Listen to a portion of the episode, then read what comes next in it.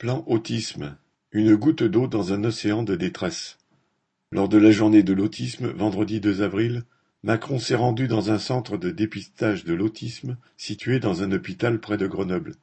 Il s'est félicité à cette occasion de l'ouverture de 63 de ces centres depuis 2018, date à laquelle le plan autisme a été initié.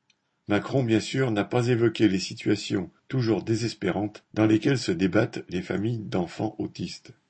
Certes, ces centres, comme la somme de 400 millions prévue pour lutter contre l'autisme, qui touche près de 700 000 personnes, sont salués par les parents et les associations qui y voient un progrès. Pour autant, de nombreux parents ont toujours le sentiment d'être livrés à eux-mêmes pour aider leur enfant, et encore plus quand il devient un jeune adulte. Depuis 2005, ils ont la possibilité de scolariser leur enfant. C'est important car le jeune autiste, qui peine à établir des relations sociales, ne peut pas réellement progresser parmi d'autres enfants autistes. Mais si l'école doit accueillir les enfants en situation de handicap, l'État, depuis des années, refuse d'y mettre de réels moyens.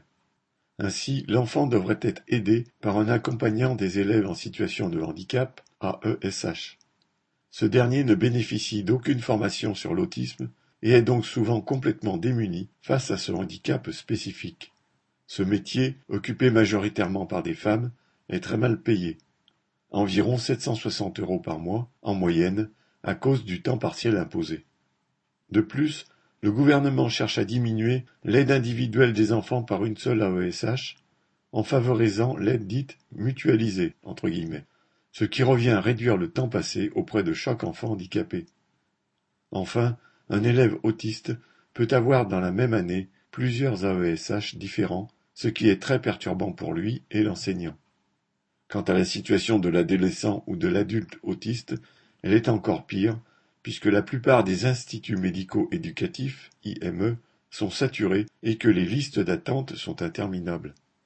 Certains parents se tournent alors vers la Belgique où la prise en charge est bien meilleure, mais la plupart redoutent de voir leur enfant finir dans un hôpital psychiatrique ou à la rue quand ils ne seront plus là.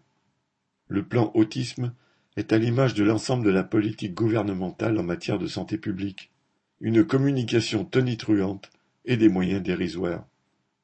Au moment de la visite du président, des soignants manifestaient à l'extérieur pour dénoncer la fermeture de 78 lits dans cet hôpital psychiatrique qui n'en compte plus que 300. Aline Urbain